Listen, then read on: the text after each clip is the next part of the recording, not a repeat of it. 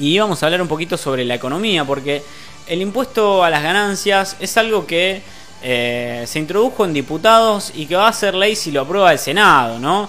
Acá tenemos las siete claves de los cambios que introdujo diputados y que van a ser ley en el Senado. Bueno, los empleados formales van a empezar a tributar a partir de un sueldo bruto de 150 mil pesos y los jubilados de un haber de 165 mil pesos. El aguinaldo va a quedar exento, o sea, siendo un impuesto anual, parte de lo retenido hasta que se sancione la ley va a ser reintegrado en la primera liquidación posterior.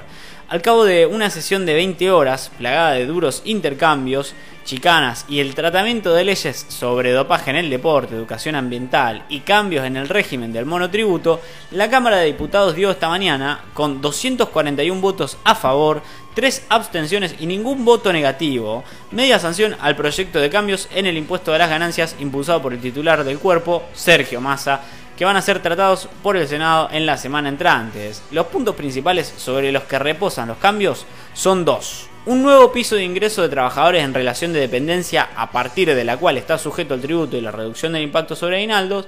También hay un tecnicismo que hace eh, que este año muchos trabajadores reciban y perciban reintegros de parte de la FIP y otros cambios menores en juego.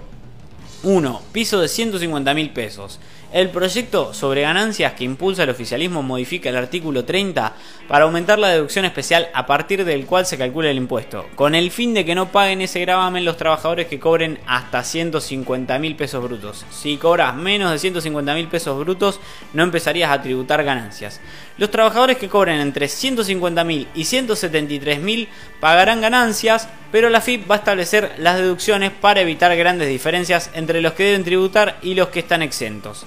La actualización del piso, para estar exento de ganancias, se va a ajustar por el RIPTE, el promedio de variación salarial que elabora la Secretaría de Seguridad Social, porque se dejó de lado el reclamo de la oposición de que se ajustaran al índice de precios del consumidor o inflación menorista que elabora el INDEC. Bueno, se estima que el piso de 150 mil pesos beneficiará a 1.267.000 personas.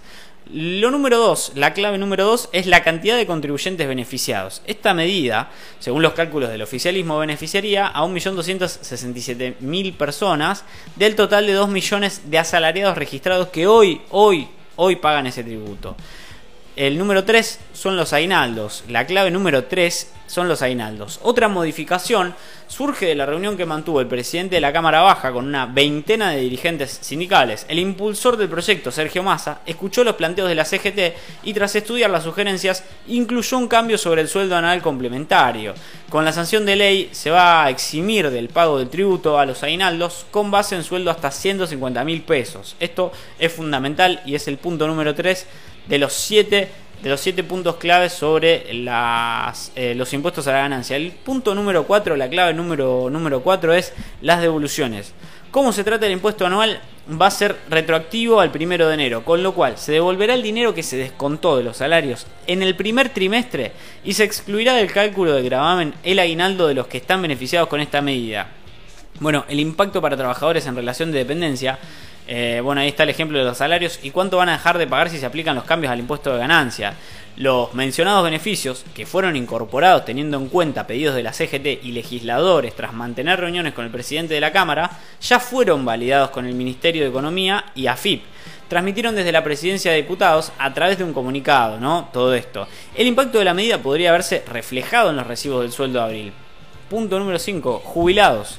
La ley establece que un jubilado para acceder al beneficio de no pagar ganancias si ganas menos de 8 mm, haberes mínimos, o sea 165 mil pesos, no puede tener otros ingresos distintos a la de la jubilación. Por caso, si tiene intereses de un plazo fijo, pierde el beneficio. O sea, se propone flexibilizar ese punto estableciendo un monto mínimo de ingresos por debajo del cual no se pierde el beneficio. Eh, como se trata de un impuesto anual, va a ser retroactivo al primero de enero, con lo cual se va a devolver el dinero que se descontó en los salarios del primer trimestre. El número 6, 6 son los concubinos. Hoy la ley permite deducir para el impuesto a las ganancias solamente al cónyuge. Se ampliará a esa deducción al concubino o concubina. Para graficar este impacto, las fuentes mencionaron que en 2018 en la ciudad de Buenos Aires se verificaron 1.711 uniones convivenciales, o sea, un 13%, y 11.732 matrimonios con un 87%. Eh, bueno, por otro lado, la zona patagónica es el punto número 7 de todo este proyecto, donde se incorpora un artículo que establezca que se mantiene vigente el beneficio del 22% adicional para la zona patagónica. Esto beneficia a cerca de 83.500 empleados y jubilados que van a pagar el impuesto de esta zona, pero con una menor carga tributaria. Las otras modificaciones, y ahí terminamos, bueno, ahí terminamos las siete claves de los impuestos a la ganancia, ¿no? los cambios que introdujo diputados. Otras modificaciones, o sea, además, el personal de salud va a seguir eximido de pagar impuestos a las ganancias por guardias u horas extra hasta el mes de septiembre. Los gastos de guardería de niñas y niños hasta tres años no pagarán ganancias hasta un tope anual de 67 mil pesos. Se duplica la exención por hija o hijo discapacitado de 78 mil a 157 mil pesos y se permitirá la deducción por concubino cualquiera fuera su sexo. O sea, si vos vivís con tu amigo y lo querés hacer tu concubino, podés deducir impuestos con tu amigo.